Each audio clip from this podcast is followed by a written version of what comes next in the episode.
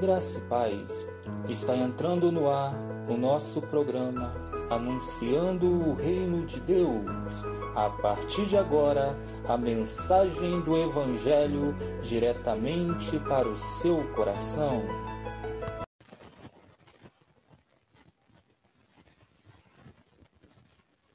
Muito bem.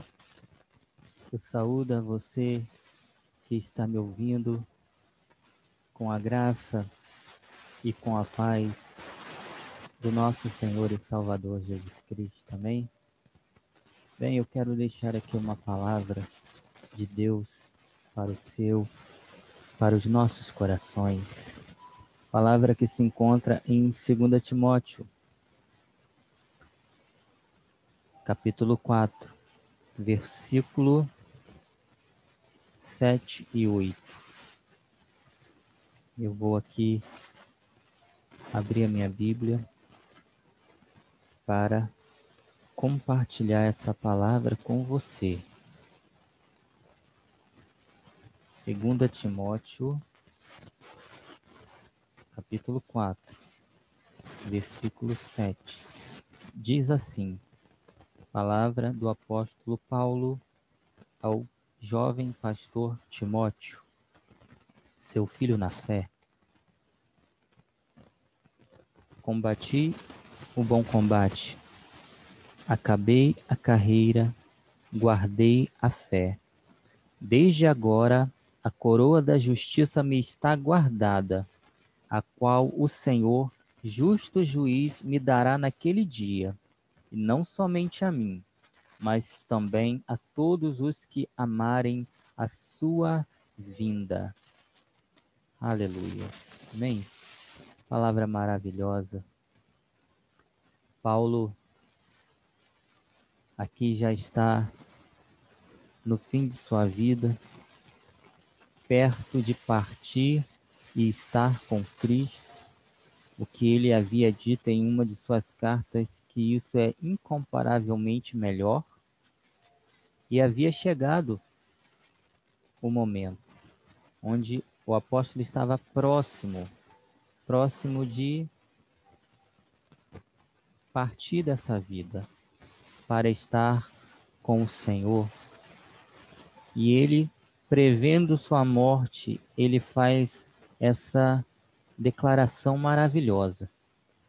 Combati o bom combate, completei a carreira e guardei a fé. Glória a Deus. A coroa da vitória é apenas para aqueles que cruzam a linha de chegada. Talvez um dos maiores desafios da carreira cristã seja permanecer firme até o final. Infelizmente, nem todos que iniciam a corrida, a qual chamamos de vida nova com Cristo, conseguem completá-la.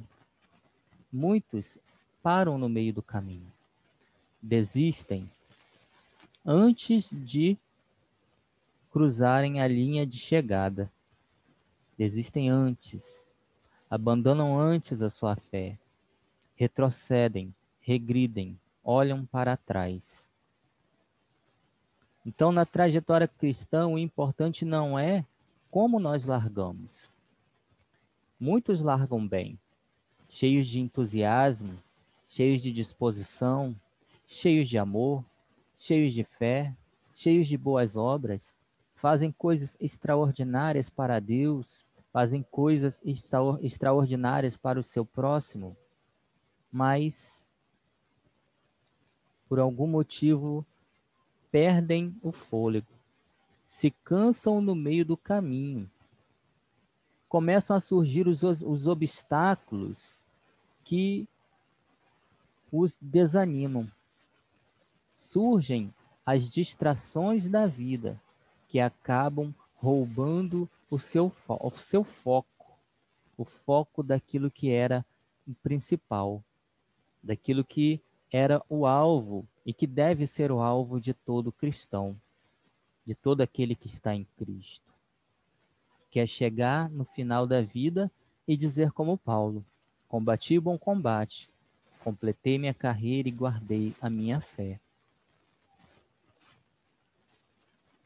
O importante não é como largamos, nem como nos encontramos no meio da corrida, mas sim se vamos terminá-la. Sim, se vamos cruzar a linha de chegada.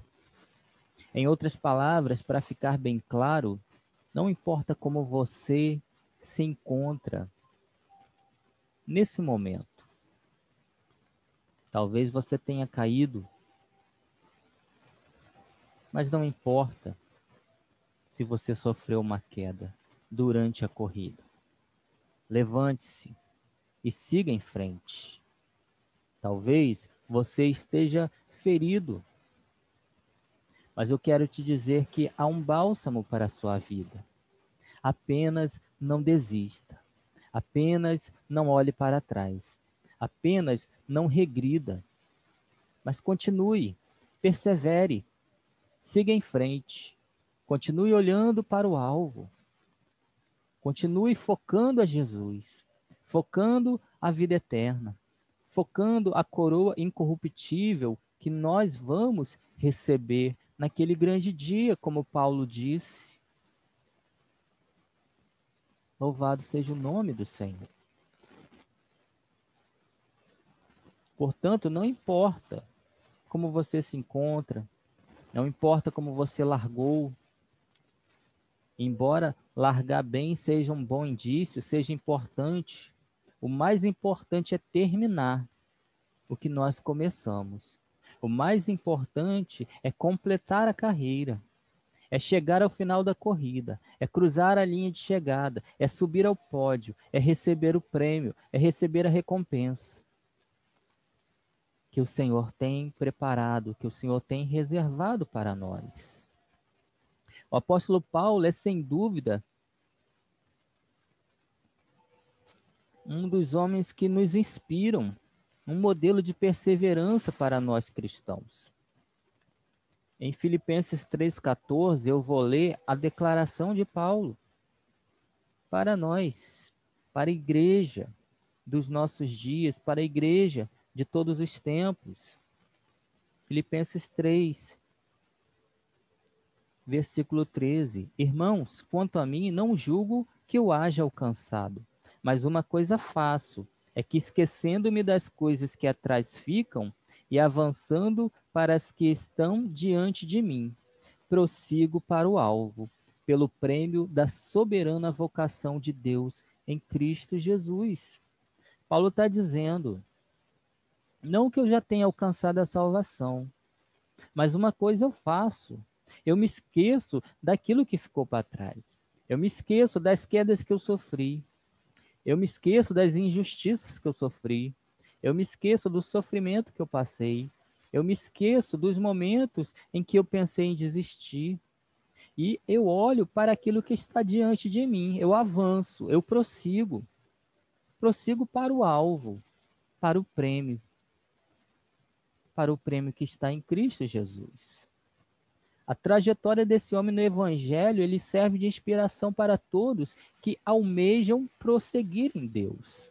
Olhar para Paulo é se inspirar. Olhar para Paulo é entender que há um Deus todo-poderoso. O Deus que nós temos crido, o Deus que Paulo creu, o Deus que nós cremos. E é isso que não nos faz parar. É isso que não nos faz desistir. É confiar, é acreditar, é depositar em Deus a nossa fé, a nossa esperança. Afinal de contas, a coroa ela é reservada somente para aqueles que são vencedores. É o que diz Apocalipse 2:10. Ser fiel até a morte, e eu te darei a coroa da vida. A coroa é para aqueles que são fiéis até a morte, até o fim. O próprio Paulo, escrevendo aos Coríntios, ele nos deixou o seguinte conselho. 1 Coríntios 15.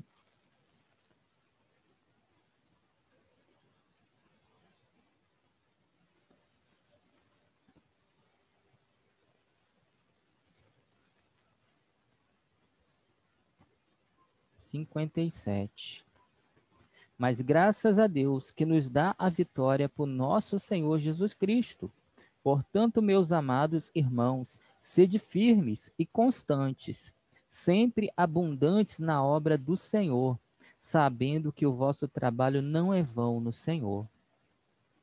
Paulo está dizendo para nós: sejam firmes, sejam constantes, sejam sempre abundantes na obra do Senhor. Porque o trabalho de vocês, o trabalho que vocês estão desempenhando na obra do Senhor, não é inútil, não é em vão. Haverá recompensa. Iremos participar de um grande dia. Iremos desfrutar das maravilhas que o Senhor tem preparado. Então, parece-nos que o grande desafio é como permanecer firme, como completar a carreira cristã. E a primeira coisa que eu quero dizer é fixando os olhos sempre em Deus. É o que diz o escritor de Hebreus. Hebreus 12.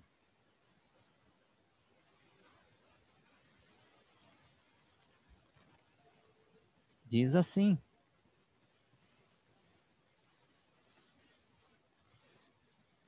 Olhando para Jesus, Autor e Consumador da fé, o qual, pelo gozo que lhe estava proposto, suportou a cruz, desprezando a afronta, e assentou-se à destra do trono de Deus. Considerai, pois, aquele que suportou tais contradições dos pecadores contra si mesmo, para que não enfraqueçais, desfalecendo em vossos ânimos. Então, o primeiro passo para aquele que deseja completar a carreira, para aquele que deseja permanecer firme até o fim, é olhar para Jesus. É olhar e mirar no exemplo de Jesus para que a gente não enfraqueça, para que a gente não se canse no meio do caminho. Antes de tudo, acima de todos, devemos olhar para Deus. Efésios 5 diz: sede imitadores de Deus como filhos amados. Muitos crentes têm se enfraquecido na fé e até tropeçado porque começaram a reparar nos defeitos daqueles que estão ao seu redor, esquecendo-se de olhar para o alto esquecendo-se de olhar para Jesus, que é o nosso modelo maior, que é o autor e consumador da nossa fé. Então, quando nós desviamos os nossos olhos de Jesus, a nossa fé, ela enfraquece e ela pode até deixar de existir. Por isso que temos que olhar para Jesus. Ele é o autor e o consumador da nossa fé. Embora as pessoas cometam erros, falhas e possam até escandalizar o mundo, o Senhor permanece fiel e infalível. Além do mais, a Bíblia nos ensina a julgar todas as coisas e a reter o que for bom. 1 Tessalonicenses 5, 21. Julgar as atitudes erradas e não as pessoas. Se alguém teve uma atitude boa, eu devo elogiar, imitá-la. Mas se esse mesmo alguém teve uma atitude ruim, eu devo reprová-la. Eu devo fazer o inverso. Até porque ninguém é feito só de virtudes e ninguém é feito só de defeitos. Então, esse negócio de dizer que, ah, eu vou desistir da caminhada, eu vou abandonar a fé porque eu tenho visto muitos maus exemplos dentro da igreja. Isso não funciona, isso não cola para Deus. Se eu tenho visto alguém que está praticando o errado, devo eu então fazer o certo. A Bíblia diz: não, não te deixes vencer do mal, mas vença o mal com o bem. Então, eu venço o mal praticando o bem e não me abatendo com o mal ou fazendo igual aqueles que têm feito o mal. Eu tenho que fazer o inverso. Ao invés de me preocupar em julgar alguém, eu preciso, antes de tudo, julgar a mim mesmo, tendo cuidado de agir diferente naquilo que eu tenho reprovado nos outros. Porque senão eu serei apenas um hipócrita. Um hipócrita. Então nós estamos aqui para a cada dia nos aperfeiçoarmos em Deus. O segundo passo para aqueles que desejam permanecer firme, completar a sua carreira, é respeitar e conviver com as diferenças. Se desejamos permanecer firmes em Deus, precisamos entender que os membros do corpo de Cristo possuem diferenças de gostos, de opiniões sobre o cotidiano, sobre a vida, temperamentos diferentes, personalidades diferentes. Isso é o que nós chamamos de diversidade. Diversidade. Pessoas que são diferentes, que nasceram dentro e foram criados dentro de um ambiente diferente, dentro de um lar diferente, com uma família diferente, em lugar diferente, em época diferente, sob influências diferentes. Então, nós precisamos entender isso. A evidência de uma igreja espiritual é saber conviver com as diferenças, inclusive difer diferenças teológicas dentro da própria igreja. Claro que desde que isso não fira nenhuma doutrina fundamental da salvação. Mas você vai encontrar um irmão que pensa diferente de você em relação à doutrina. E isso não deve escandalizar, e isso não deve nos dividir, isso não deve nos separar de forma alguma. Estamos unidos pelo amor de Cristo. Quando se aprende a respeitar o individualismo, das pessoas, a diversidade ela não se torna empecilho para a unidade. Filipenses 2 vai dizer para nós. Filipenses 2, versículo 2. Completai o meu gozo para que sintais o mesmo, tendo o mesmo amor, o mesmo ânimo, sentindo uma mesma coisa. Nada façais por contenda ou por vanglória, mas por humildade. Cada um considere os outros superiores a si mesmo. Amém? Que cada um possa considerar o seu irmão superior a si mesmo. A igreja, ela é construída por relacionamentos. Relacionamento com Deus e com os irmãos. Por isso é normal que aconteçam dificuldades na caminhada. Onde há relacionamento, há dificuldade. Onde há relacionamento, existem rugas, existem arestas que precisam ser aparadas. Vai existir contratempos, dificuldades, mas nós temos um compromisso em Cristo de não deixar que nada quebre a unidade da igreja, a unidade do corpo de Cristo. Porque se somos diferentes, humanamente falando, temos que ser um espiritualmente. Um mesmo propósito, uma mesma visão, um mesmo sentimento, um mesmo ânimo, todos remando na mesma direção. É o que Paulo está dizendo: completai a minha alegria de forma que vocês tenham o mesmo pensamento, o mesmo sentimento, o mesmo ânimo, o mesmo encorajamento. Sejam unânimes, vivam em unidade. Então, a diferença que temos não é empecilho, não pode ser empecilho para a unidade. Em nome de Jesus. Nosso compromisso maior é não deixar a unidade ser quebrada. A Bíblia nos ensina a suportar a debilidade dos fracos da mesma maneira que o Senhor suportou as nossas fraquezas.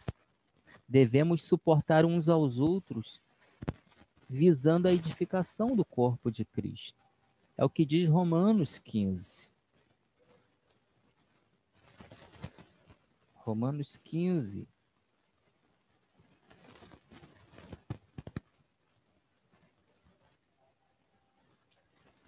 Mas nós que somos fortes, devemos suportar as fraquezas dos fracos e não agradar a nós mesmos.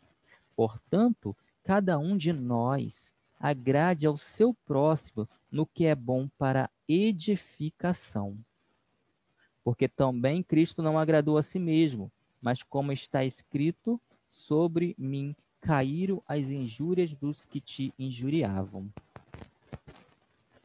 Então, Paulo está dizendo, nós que somos fortes, ou seja, nós que somos maduros na fé, nós que já somos experimentados, nós que já alcançamos uma estatura em Cristo Jesus, devemos suportar a fraqueza dos fracos, ou seja, aqueles que não são maduros espiritualmente, aqueles que ainda não cresceram na fé, aqueles que ainda não foram experimentados, não estão prontos ainda precisam de leitinho para sobreviver. Devemos ter um ânimo longo para com esses. Devemos suportar, devemos amá-los. Não deixar que isso faça com que eles deixem a caminhada. De forma alguma. De forma alguma. Temos que considerar o nosso irmão superior a nós, visando a edificação do corpo de Cristo visando a edificação do corpo de Cristo. Como suportar o irmão fraco na fé? Eu já falei aqui através do amor, do amor de Cristo. A Bíblia diz que o amor ele é o vínculo da perfeição. Ele nos une. E ele nos faz enxergar aquele irmão que é de difícil convivência como alguém perfeito em Cristo. Só o amor é capaz de fazer isso. Como permanecer firme? Como completar a carreira? Vivendo cheio do Espírito Santo. Efésios 5:18. E não vos embriagueis com o vinho, no qual há devassidão, mas enchei-vos do Espírito. Existe diferença entre receber e ser cheio do Espírito Santo.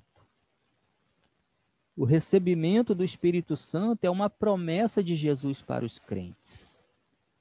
Está registrado lá em João 14. Acontece no ato da conversão, quando passamos a ser a sua habitação. 1 Coríntios 3,16 diz que nós somos o templo do Espírito Santo. E receber o Espírito Santo é a confirmação de que somos filhos de Deus. Todos quanto o receberam, deu-lhes o poder de serem feitos filhos de Deus, a saber os que creem em seu nome. Os que não nasceram da vontade da carne, os que não nasceram da vontade do sangue, nem da vontade do homem, mas que nasceram de Deus, que nasceram do Espírito. Então, é a garantia de que somos salvos, porque fomos selados com o Espírito Santo. Agora, o enchimento do Espírito Santo, ele é o revestimento de poder para sermos testemunhas de Jesus aqui na terra. Atos 1:8. Recebereis poder ao descer sobre vós o Espírito Santo, e ser-me-eis minhas testemunhas. Em Jerusalém, como na Judéia e Samaria até aos confins do mundo. Então é uma promessa do revestimento. Ao contrário do que muitos pensam, a responsabilidade de ser cheio do Espírito não é somente de Deus, mas sim do homem. Apesar do Espírito Santo se tratar de uma promessa divina e seu derramamento um ato de sua soberania, no entanto, para sermos cheios do Espírito Santo é necessária a nossa participação. Perceba você que o verbo do texto de Efésios 5,18, enchei-vos, é um verbo que se encontra no imperativo, indicando uma ordem ou um pedido. Enchei-vos. É um verbo imperativo que exige uma participação do sujeito. Quando Paulo diz enchei-vos, ele está fazendo um pedido, um apelo para a igreja sejam cheios do Espírito Santo. Sim. E essa igreja que é um corpo, embora seja um corpo, ela é feita de vários membros. E esse pedido de Paulo, enchei-vos do Espírito, exige uma ação do sujeito que sou eu, que é você, que somos nós. Porque quando, quando todos entendem um propósito de che serem cheios do Espírito Santo, quando cada indivíduo entende esse pedido, essa ordem, então alcançaremos, atingiremos o propósito de ser uma igreja avivada, de ser uma igreja viva, cheia do Espírito Santo. No dia que os discípulos foram cheios do Espírito Santo, conforme o registro de Atos 2, houve uma clara participação deles. Vamos ler Atos, capítulo 1.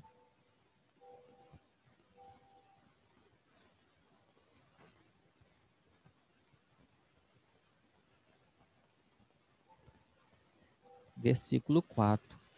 E estando com eles, determinou-lhes não que não se ausentassem de Jerusalém, mas que esperassem a promessa do Pai, que disse ele: De mim ouvistes, porque na verdade João batizou com água, mas vós sereis batizados com o Espírito Santo, não muito depois destes dias. Então, olha aí. Houve uma participação dos discípulos houve uma ação, a ação de obedecer às ordens de Jesus, a ação de ficar, de permanecer em Jerusalém, de aguardar pela promessa do Pai. Mas eles aguardaram de braços cruzados? Não. O versículo 14 diz que eles aguardaram da seguinte forma: Todos estes perseveravam unanimemente em oração e súplicas com as mulheres e Maria, mãe de Jesus, e com seus irmãos. Então, eles aguardaram. Mas houve outra ação, a ação de orar, a ação de busca constante, a ação de clamar, de suplicar e de que não parar enquanto a promessa não se cumprisse. Como que nós podemos ser cheios do Espírito Santo se nós não estamos dispostos a obedecer a ordem de Jesus? Se não estamos dispostos a ouvir e, e obedecer a sua palavra? Se não buscamos em oração? Se não nos alimentamos da palavra? Se não buscamos uma vida de santidade? Como seremos cheios do Espírito Santo se não houver a nossa participação? Se não houver essa ação? De obedecer o que Jesus nos manda, de buscar a sua presença. Para ser cheio, é preciso se esvaziar. Está cheio de coisas ocupando a nossa vida. Não há espaço para o Espírito Santo. Nós temos o hábito de entulhar coisas que não servem para nada em nossa vida e não queremos abrir mão delas. Todo mundo tem em sua casa aquele quarto da bagunça, aquele cantinho, aquele lugar onde guarda aquilo que nós chamamos de, de tralhas. Coisas que não servem mais ou que não usamos com frequência, que ficam guardadas.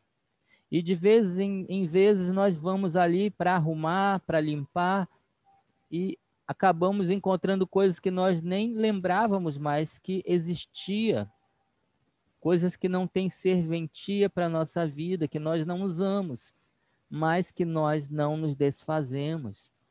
E aí, quando alguém fala em jogar fora, nós logo dizemos: não, deixa isso aí, isso é meu, isso serve. É Deus falando conosco, meu filho, joga isso fora. Isso não serve para você. Isso só está ocupando espaço na sua vida. Isso só está impedindo aquilo que eu tenho para te oferecer, porque eu tenho algo novo para te dar.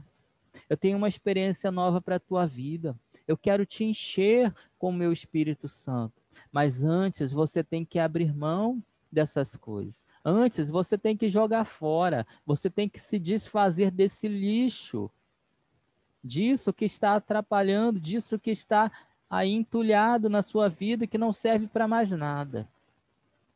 Essa é a palavra do Senhor para nós.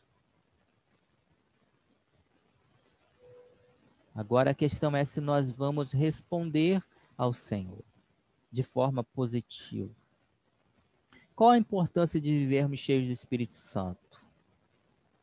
Eu vou repetir. Qual a importância de vivermos cheios do Espírito Santo? Viver cheio do Espírito Santo representa contar com uma capacitação especial para fazermos a vontade de Deus. Olha o que diz a palavra do Senhor lá em Ezequiel, capítulo 36.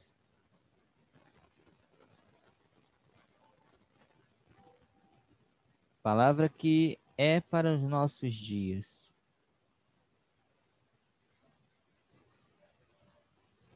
Porei dentro de vós o meu espírito, e farei com que andeis nos meus estatutos, e guardeis os meus juízos, e os observeis.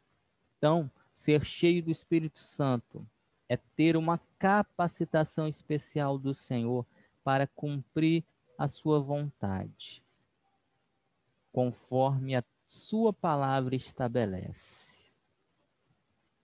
Como poderemos ser cheios do Espírito Santo? Buscando o mundo de Deus orando mais, adorando, meditando a palavra de Deus, vigiando, buscando viver uma vida de santidade. Quanto mais nos aproximamos de Deus, mais cheios dele nos tornaremos.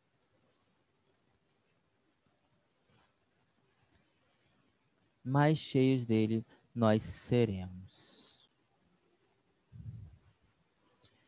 Como permanecer firme e completar a carreira,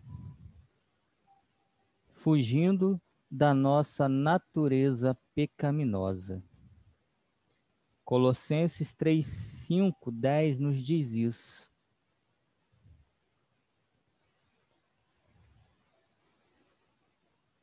E eu vou ler para. Diz assim o texto bíblico. Portanto, se já ressuscitastes com Cristo, buscai as coisas que são de cima, onde Cristo está assentado à destra de Deus. Pensai nas coisas que são de cima e não nas que são da terra. Versículo 5. Mortificai, pois, os vossos membros que estão sobre a terra: a prostituição, a impureza, o apetite desordenado, a vil concupiscência e a avareza que é a idolatria, pelas quais coisas vem a ira de Deus sobre os filhos da desobediência, nas quais também em outro tempo andastes, quando vivias nelas. Mas agora despojai-vos também de tudo, da ira, da cólera, da malícia, da maledicência, das palavras torpes da vossa boca. Não mentais uns aos outros, porque já vos despistes do velho homem com os seus feitos, e vos vestistes do novo, que se renova para o conhecimento, segundo a imagem daquele que o criou. Quanto mais nos inclinamos para a carne, a qual simboliza a nossa natureza terrena, ou seja, a nossa tendência para o pecado, para fazer aquilo que desagrada a Deus, quanto mais nós damos vazão a essa natureza, mais fracos nós nos tornamos espiritualmente. Gálatas 5,16 vai dizer o seguinte. Gálatas 5,16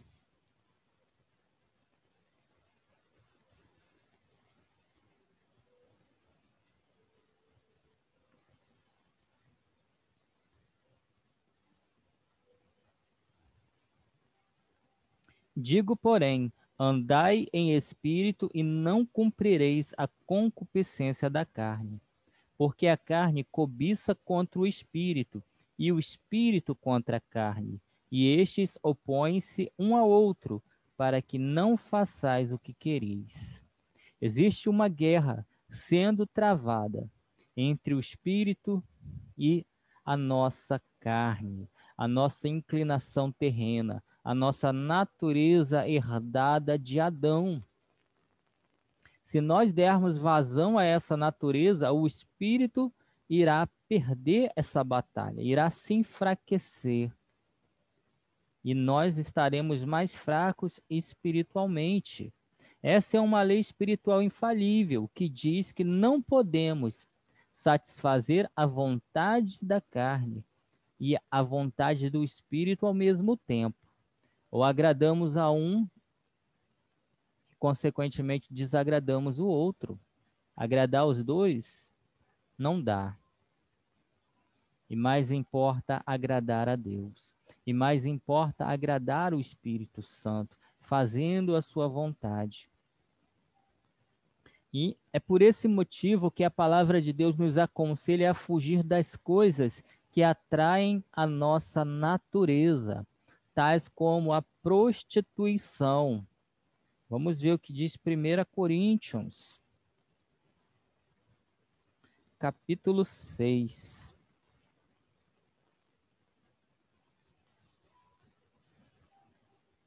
Capítulo 6, versículo 18. Fugir da prostituição. Todo pecado que o homem comete é fora do corpo, mas o que se prostitui peca contra o seu próprio corpo.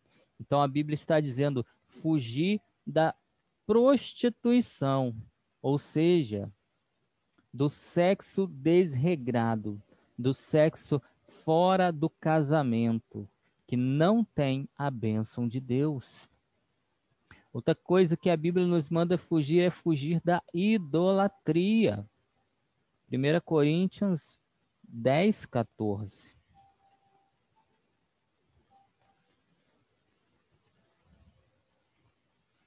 Portanto, meus amados, fugir da idolatria. E eu quero dizer que idolatria não é apenas se prostrar diante de uma imagem ou ter um outro Deus. Idolatria é tudo aquilo que a gente coloca no lugar de Deus, é tudo aquilo que a gente considera mais importante que Deus, é tudo aquilo que ocupa o primeiro lugar na nossa vida. Então, pode ser um objeto, um bem material, uma pessoa, um namorado, uma esposa, um marido, um filho, pode ser a conta bancária, pode ser o emprego. Então, tudo aquilo que nós damos mais valor, que ocupa o primeiro lugar na nossa vida, se torna um ídolo, porque está roubando o lugar que pertence a Deus. E a Bíblia está dizendo para nós fugirmos da idolatria. A Bíblia também nos manda fugir da ganância. Vamos ver. 1 Timóteo 6.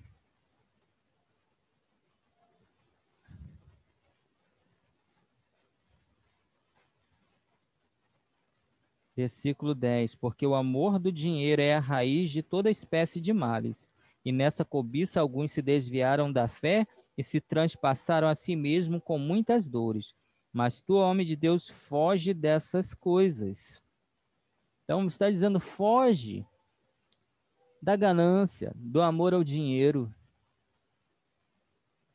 de fazer tudo por causa do dinheiro, tudo custe o que custar, passar por cima de tudo, da ética, da moral, dos bons princípios, por causa do dinheiro, por causa da ganância, por causa dos bens materiais. A Bíblia está dizendo para nós fugirmos dessa inclinação que é carnal e que não vem de Deus. E foge também dos prazeres mundanos. 2 Timóteo 2, versículo 22. Foge também dos desejos da mocidade. Segue a justiça, a fé, a caridade e a paz com os que um coração puro invocam o nome do Senhor. Então, é para nós fugirmos dos desejos da mocidade, das paixões mundanas, daquilo que atrai a nossa natureza, daquilo que é passageiro, daquilo que só satisfaz a carne, mas que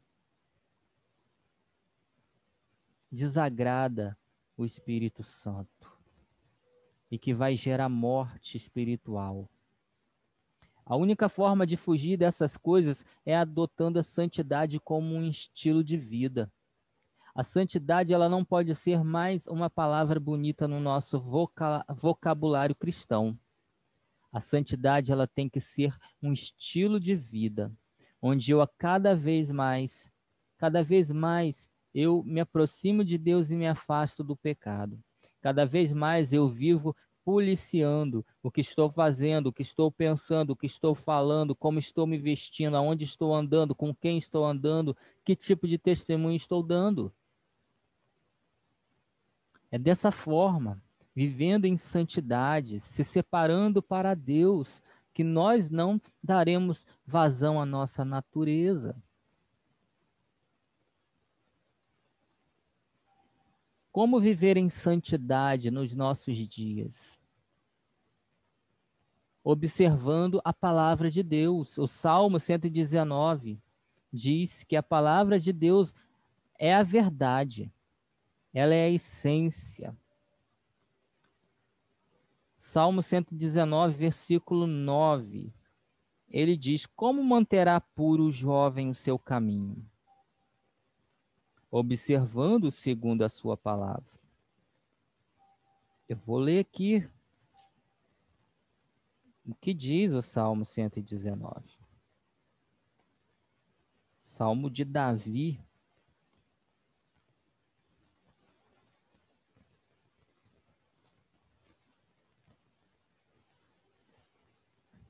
Como purificará o jovem o seu caminho? Observando-o conforme a tua palavra.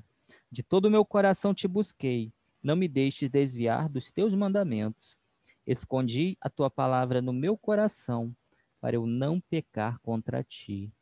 Então, quando eu guardo a palavra no coração, quando eu a pratico, quando eu a observo, quando eu a obedeço, eu estou me protegendo de pecar contra o Senhor. Eu estou guardando a minha vida. Palavra de Deus é o antídoto contra o pecado. Ela nos impede de pecar. Ela nos dá direção. Ela nos mostra como nos comportar nesse mundo. Ela é o farol que nos dá direção e segurança. Como viver em santidade? Não se associando ao mal. Efésios 5:11 Olha o que Paulo diz.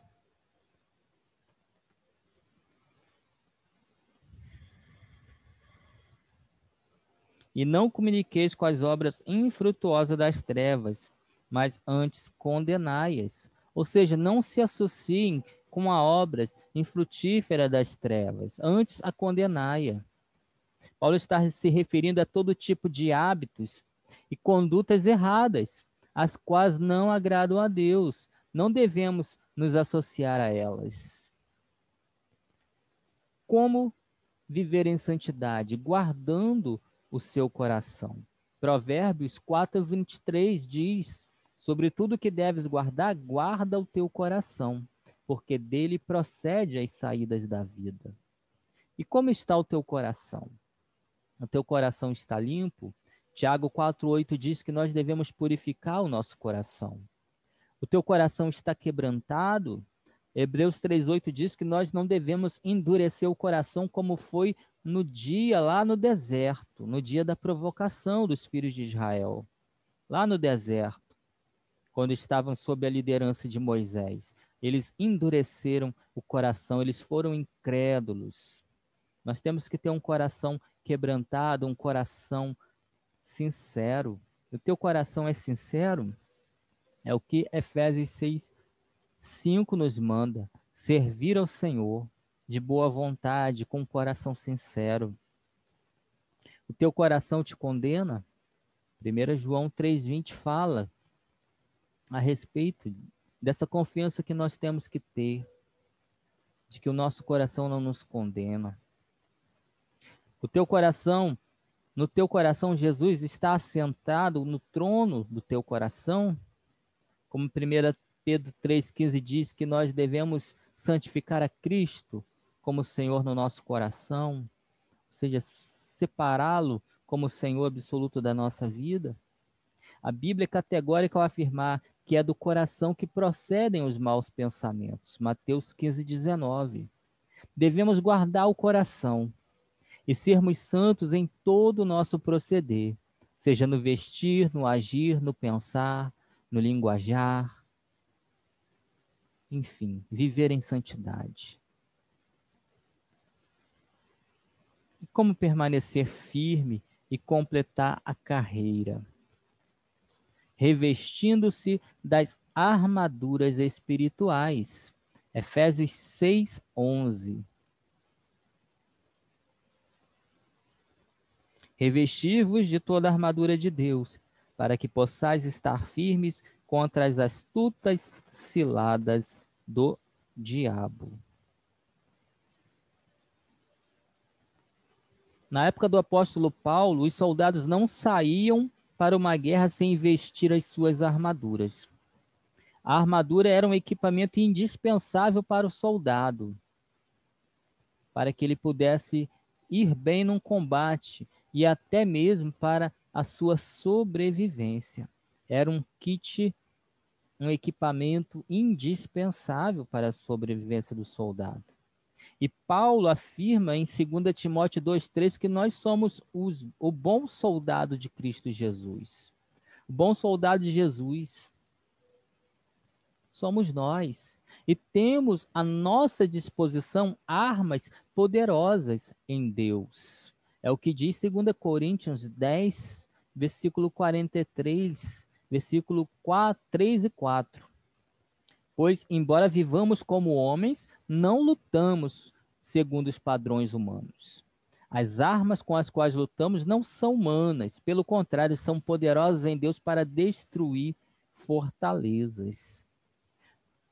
Sabendo que nós somos um soldado de Cristo e que nós temos à nossa disposição armas espirituais, a armadura do crente é espiritual, é poderosa em Deus para destruir as fortalezas do inimigo, então devemos entender que nós estamos engajados numa batalha espiritual. É o que diz Efésios 6, 12, que a nossa luta não é contra a carne, não é contra o sangue, ou seja, a nossa luta não é contra o homem, a nossa luta não é contra o nosso irmão. A nossa luta é contra os principados e potestades, contra as forças do mal, contra as forças do império das trevas, que atuam nas regiões celestiais.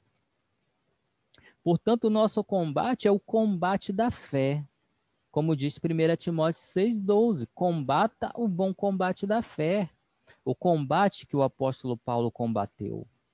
Combati o bom combate guardei a fé.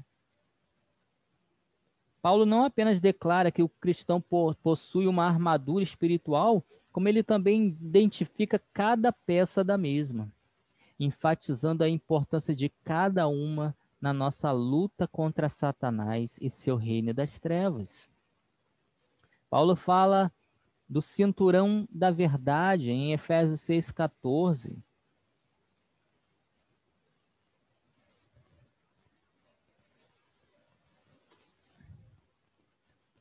Vejamos. Estais, pois, firmes, tendo cingido os vossos lombos com a verdade.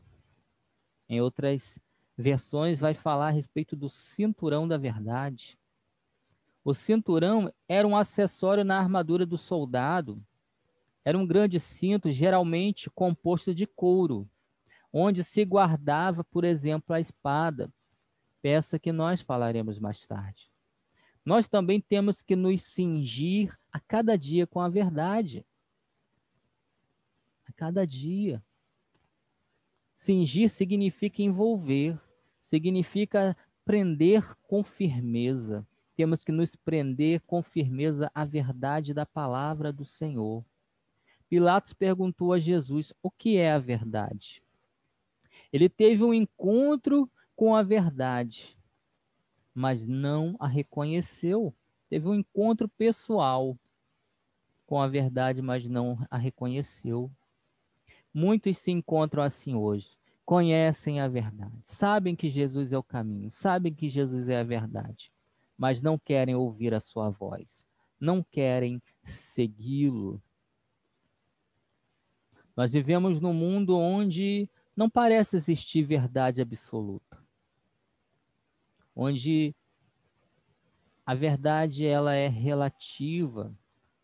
Existe um relativismo diabólico cercando o mundo. Os princípios morais e éticos são facilmente substituídos por esse relativismo diabólico. O sistema diz: não importa o que você faz, Faça o que você achar melhor. Se você se sentir bem, ok. Se você se sentir feliz, isso é o importante. Isso é o que o sistema diz. Porém, as Escrituras nos apontam a verdade. A pergunta de Pilatos não deveria ser o que é a verdade, e sim quem é a verdade. A Bíblia nos aponta a verdade. E ela diz que a verdade é uma pessoa. A verdade é o Senhor Jesus. Conhecereis a verdade, e a verdade vos libertará. Se o Filho vos libertar, verdadeiramente sereis livres.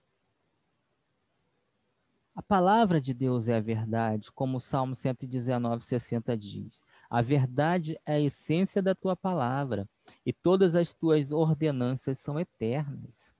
A verdade é o que Deus diz. Números 23 diz que Deus não é homem para que minta. A Bíblia diz para não darmos lugar ao diabo em Efésios 4, 27. Quando é que o crente abre brechas para o diabo? Quando ele deixa de andar em conformidade com a verdade que ele ouviu e aprendeu em Cristo Jesus, através do Evangelho. Quando ele ignora essa verdade, quando ele deixa de andar segundo essa verdade, ele se torna cúmplice do diabo. Porque Jesus disse que o diabo, ele é mentiroso e pai da mentira. E se nós não andamos segundo a verdade que está em Cristo, nós estamos então co concordando com o diabo, sendo cúmplice do diabo. Foi isso que o, o Senhor falou lá em João 8,44. Por que a minha linguagem não é clara para vocês? Por que são incapazes de ouvir o que eu digo? Vocês pertencem ao pai de vocês, o diabo, e querem realizar o desejo dele. Ele foi homicida desde o princípio e não se apegou à verdade, pois não há verdade nele. Quando mente, fala da sua própria língua, pois é mentiroso e pai da mentira.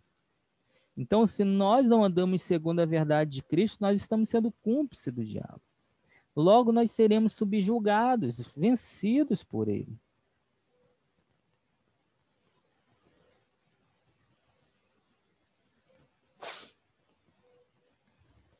A outra peça da armadura que Paulo cita é a couraça da justiça.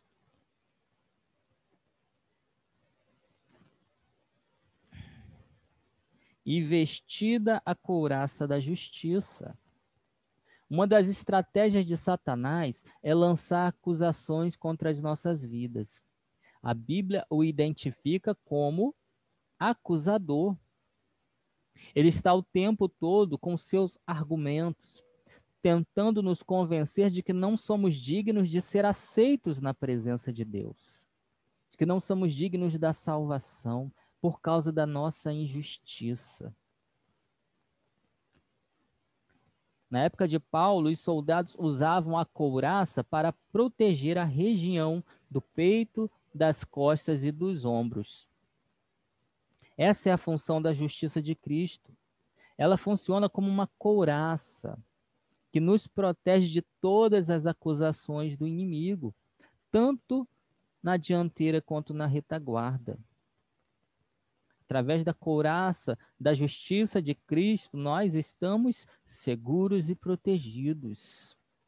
Ela nos livra também do fardo que não somos capazes de carregar, que é ser considerados justos através das suas próprias obras. Conta-se que certa vez o diabo apresentou-se a Lutero num sonho. E ele começou a listar todos os pecados de Lutero. Lutero, quando leu aquela lista, disse: ainda falta alguns pecados aqui.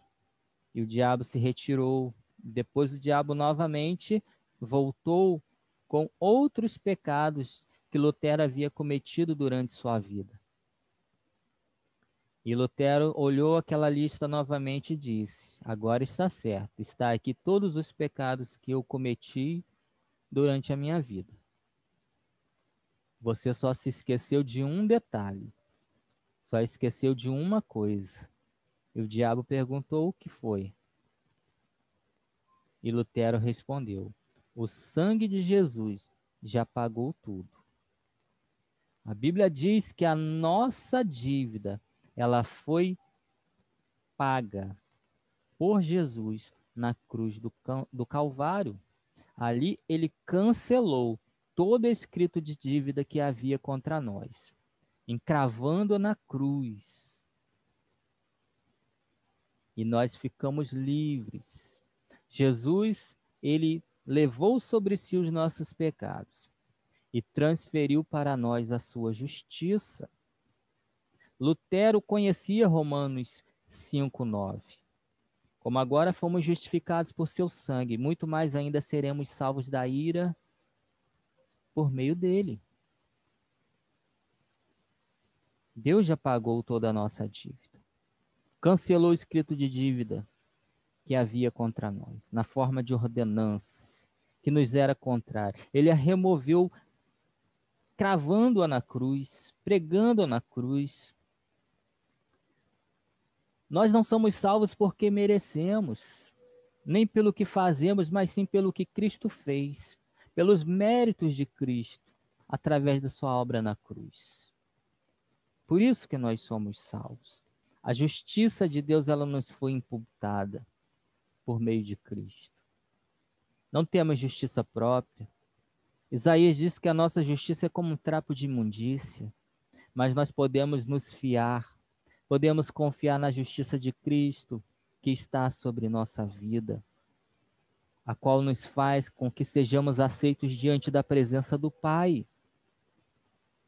Quando nós cometemos um pecado, imediatamente nós somos acusados, seja pela nossa consciência, seja pelo inimigo ou até mesmo por uma pessoa. Se não estivermos convictos da nossa posição em Cristo, seremos tomados por um sentimento de culpa e chegaremos à conclusão de que não somos merecedores da salvação. Não devemos aceitar nenhuma acusação sobre a nossa vida. Quem fará alguma acusação contra os escolhidos de Deus? É Deus quem os justifica. E o pecado, como resolvemos? A Bíblia nos manda abandonar, confessar e abandonar. Essa é a solução que a palavra de Deus nos apresenta. O que encobre as suas transgressões nunca prosperará, mas o que as confessa e deixa alcançará misericórdia. Provérbios 28, 13. Confessei-te meu pecado e a minha maldade não encobri. Dizia eu: Confessarei ao Senhor as minhas transgressões, e tu perdoaste a maldade do meu pecado. Salmos 32, 5. Justificados mediante a fé, temos paz com Deus e ousadia para nos achegarmos à Sua presença.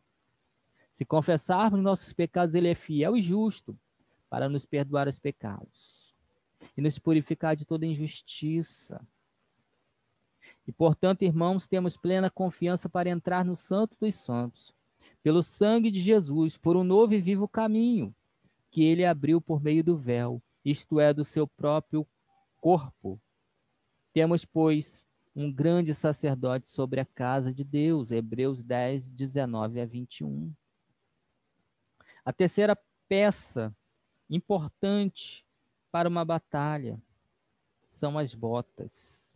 Paulo fala aqui das botas do evangelho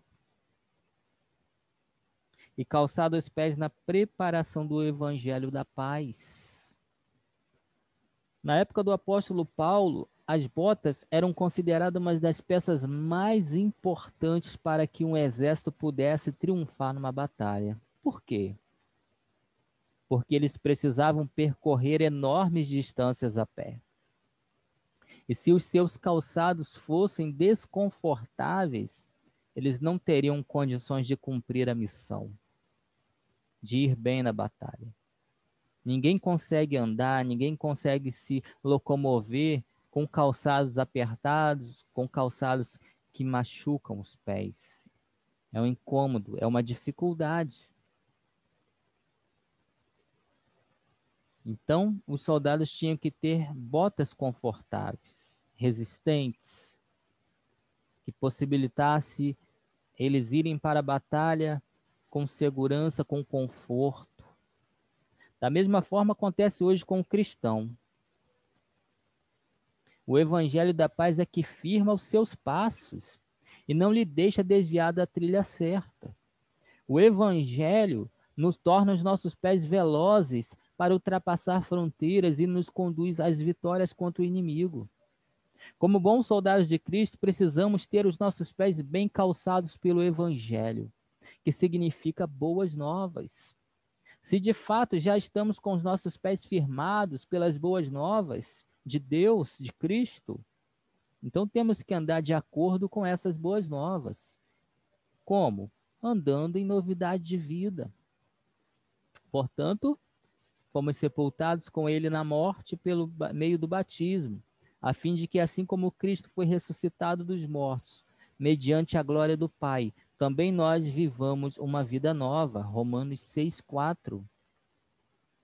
Alguns princípios que devemos observar para ver se estamos andando em novidade de vida.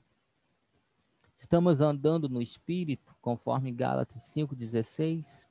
Estamos andando pela fé, nas pisadas da fé, conforme Romanos 4,12. Estamos andando em amor, conforme Efésios 5,2. Estamos andando na luz, conforme 1 João 1,7. Estamos andando como Jesus andou, conforme 1 João 2,6. É o Evangelho que nos ilumina, isto é, nos guia com segurança. A tua palavra é lâmpada que ilumina os meus passos e luz que clareia o meu caminho. Salmos 119 e 105. A outra peça que Paulo cita é o escudo da fé, Efésios 6, 16. Tomando sobretudo o escudo da fé, com o qual podereis apagar todos os dardos inflamados do maligno. O dardo era uma pequena lança, na qual se ateava fogo na sua ponta e arremessava-se para o lado oponente. Dá para perceber a importância do escudo, pois sem ele o soldado era um alvo fácil de ser atingido e de morrer.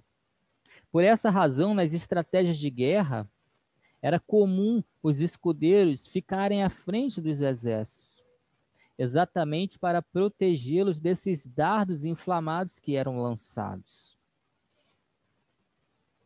O mesmo se aplica ao exército de Cristo. Se ficarmos desguarnecidos, seremos presas fáceis. Por isso, Paulo ensina que a fé é uma arma de defesa eficaz a qual supera todos os ataques do maligno. O escudo da fé é para ser usado sempre. Com ele, todas as tentativas do adversário de nos derrotar são anuladas. Confie no Senhor, ó Israel. Ele é seu socorro e seu escudo. Salmo 115, 9. Confie, ou seja, creia no Senhor. Ele é seu escudo. O apóstolo Judas nos exorta a batalhar pela fé que já não foi, nos foi entregue uma vez por todas. Judas 3. O que significa dizer que ninguém pode afirmar que não tem fé. A fé é um dom, é um presente que Deus dá a todos. e os dons não podem ser revogados. O que precisamos é aprender a exercitar a fé que existe dentro de nós. Como? Abrindo o coração para, para a palavra de Deus. Consequentemente, a fé vem por ouvir a mensagem, e a mensagem é ouvida mediante a palavra de Cristo. Romanos 10, 17. A fé é despertada pela pregação. Quando nós ouvimos a palavra, a fé, ela desperta, ela brota dentro de nós. Ela nos enche de vigor e nos faz sentir aptos para enfrentar as oposições do mal e sairmos como vencedores. A semente da fé que Deus plantou dentro de nós, ela precisa ser regada todos os dias. A palavra de Deus é como uma água que vem regar essa semente. Por isso, quando ouvimos uma pregação, somos avivados e nos enchemos de fé. Mas no decorrer da semana, se não continuamos regando essa fé que despertou dentro de nós, no nosso coração, ela vai murchando, vai murchando aos poucos. Por isso, que você não pode ficar dependendo de ativar a sua fé só nos cultos. Você precisa ter uma vida de devocional com Deus, de oração, de meditação na palavra, de adoração, para que a sua fé ela fique viva. Pois através da fé nós vencemos os dardos inflamados do maligno. Paulo também fala do capacete da salvação.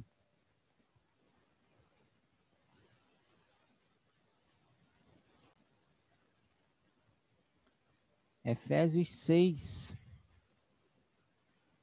17. Tomai também o um capacete da salvação. O capacete, ele é usado para proteger a região da cabeça, onde fica localizado o nosso cérebro, responsável pelos movimentos do nosso corpo e pelas sensações que nós temos. Então é um lugar sensível, em um lugar que precisa ser protegido. De igual modo, a salvação é como um capacete, cuja função é proteger a mente do cristão, lhe transmitindo segurança. É muito comum encontrarmos cristãos genuínos, verdadeiros, mas que não possuem certeza da sua salvação. Essas pessoas são inseguras e por isso se tornam vulneráveis aos as investidas do inimigo, do maligno. A salvação é a maior obra feita por Jesus na vida do crente. Não podemos deixar nada remover das nossas mentes a certeza da salvação que Deus operou em nós através de Cristo. Caso contrário, ficaremos desestimulados e a um passo de abandonar a fé. Analise comigo o seguinte: se alguém não tem certeza que será salvo por Deus, então por que proveito alguém terá em segui-lo? Que proveito alguém terá em segui-lo, se não tem certeza de que será salvo no final? Uma vez que seu destino final será a perdição, essa pessoa logo abandonará a fé. Mas nós fomos destinados para a salvação em Cristo. O Espírito Santo que habita em nós é a garantia infalível de que jamais seremos rejeitados por Deus. Ele nos selou como sua propriedade e pôs seu Espírito em nossos corações como garantia do que está por vir. 2 Coríntios 1, 22. Essa é a maior prova da nossa salvação. Nós fomos selados como propriedade de Deus e ninguém pode violar essa propriedade. Pertencemos ao Senhor. Se de fato você entregou sua vida para Cristo, se de fato você o recebeu como Senhor e Salvador da sua vida e confia nele, única e exclusivamente nele para a salvação, então não tenha dúvida da sua salvação. Proteja a sua mente com o capacete da salvação. Tenha segurança da salvação. Não deixe que nada remova da sua mente essa certeza, para que você não se torne vulnerável na batalha contra o inimigo. Paulo também cita a espada do Espírito. No verso 17, e a espada do Espírito, que é a palavra de Deus. A espada é uma arma de guerra que é usada no confronto pessoal, com o qual se feria e se matava o oponente, o adversário. O apóstolo Paulo se refere à palavra de Deus como uma espada do Espírito, porém não se trata de uma espada qualquer. Hebreus 4:12 diz: Pois a palavra de Deus é viva e eficaz, e mais afiada que qualquer espada de dois gumes. Ela penetra ao ponto de dividir alma e espírito, juntas medulas, e julga os pensamentos e intenções do coração. Por esse motivo, o próprio Paulo nos aconselha a manejar bem a palavra da verdade. Procure apresentar-se como a Deus aprovado, como obreiro que não tem do que se envergonhar e que maneja corretamente a palavra da verdade. 2 Timóteo 2,15. De nada adianta alguém possuir uma espada se não souber manejá-la. Se a palavra de Deus é uma espada e essa espada é tão poderosa que não se compara a nenhuma arma humana, então precisamos conhecê-la e saber usá-la. Essa é uma linguagem figurada que indica que a palavra do Senhor é um poderoso instrumento de guerra e que deve ser utilizado com destreza. A espada é tanto uma arma de ataque quanto de defesa. Quando Jesus foi levado pelo Espírito para ser tentado no deserto, todo o exército do inferno apontou suas armas em direção a Jesus. Porém, Jesus triunfou sobre os inimigos usando a palavra. Três vezes Jesus foi tentado pelo diabo. As três vezes Jesus resistiu citando a palavra. Está escrito. Está escrito está escrito. Através da palavra, Jesus se defendeu e contra-atacou contra Satanás. E qual foi o resultado? O diabo fugiu, se retirou da presença de Jesus. Uma das coisas que pode destruir o povo de Deus é a falta de conhecimento. Como diz o profeta Oséias, o meu povo se destrói porque lhe falta o conhecimento. Jesus diz em Mateus 22, 29, vocês estão sendo enganados, vocês estão errando porque não conhecem as Escrituras nem o poder de Deus. É importante dizer que não se trata de um conhecimento na mente, mas sim de um conhecimento espiritual, de guardar a palavra e praticá-la. O Espírito Santo só pode agir em nossas vidas através da palavra, se nós estivermos com essas armas certas na mão. Guardei no coração a tua palavra para não pecar contra ti. Guardar significa aplicar, significa viver os princípios revelados pela palavra de Deus. E para encerrar, Paulo fala da linha de comunicação. Orando em todo o tempo, com toda oração e súplica no Espírito, e vigiando nisso, com toda perseverança e súplica por todos os santos.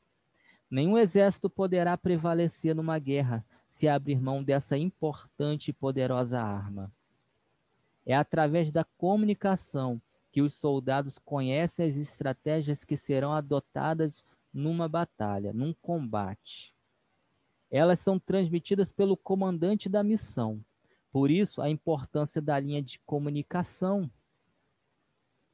se ela for interrompida, o batalhão não saberá como agir, nem quando agir. Assim é o exército de Cristo. Numa guerra existe a hora de avançar, existe a hora de recuar. Mudam-se as estratégias sempre que for necessário. Tudo isso é decidido pelo comandante do exército. Como bons soldados de Cristo, devemos conhecer bem as ordens do nosso general de guerra é isso, só é possível através da oração, que segundo Paulo deve ser feita em todo o tempo. Por que em todo o tempo? Porque assim como no exército terreno, se a comunicação for interrompida, os soldados correrão risco de vida. Assim também é espiritualmente. Não é diferente com o exército espiritual. Se em algum momento da batalha que travamos nos desconectarmos do nosso general, Jesus Cristo, nos tornaremos alvos fáceis, alvos de uma cilada do inimigo. É por isso também que Paulo nos manda vigiar com perseverança e súplica por todos os santos. Isto é, temos que cobrir os nossos irmãos. A oração de intercessão, ela funciona como uma cobertura espiritual. Interceder é clamar a Deus para que o seu irmão não seja abatido pelo adversário. Efésios 6,13, Paulo fala: tomai toda, tomai toda a armadura de Deus. Cada peça da armadura é importante. Por quê? Porque elas nos ajudam a resistir no dia mal. E depois de ter vencido tudo, permanecer inabaláveis. Sabe o que Paulo está dizendo? Não relaxe. Não abaixe suas armas jamais. Não deixe sua arma descarregada. Você nunca sabe quando precisará usá-la. Não se descuide. Não abandone o seu posto. Esteja em sentinela sempre. Permaneça usando a armadura de Deus. Porque dessa forma nós iremos terminar a nossa carreira. Chegaremos ao fim, cruzaremos a linha de chegada, subiremos ao pódio, receberemos o nosso prêmio, que é a salvação em Cristo Jesus. Então, meu irmão, permaneça firme. Siga até o fim. Persevere. Não olhe para trás. Não abandone a fé. Não recue não retroceda. Siga em frente. Deus é contigo. O seu final é um final de vitória, onde você será coroado, receberá a coroa da justiça, a coroa da vitória. Amém? Que Deus possa abençoar a sua vida, em nome de Jesus. Amém.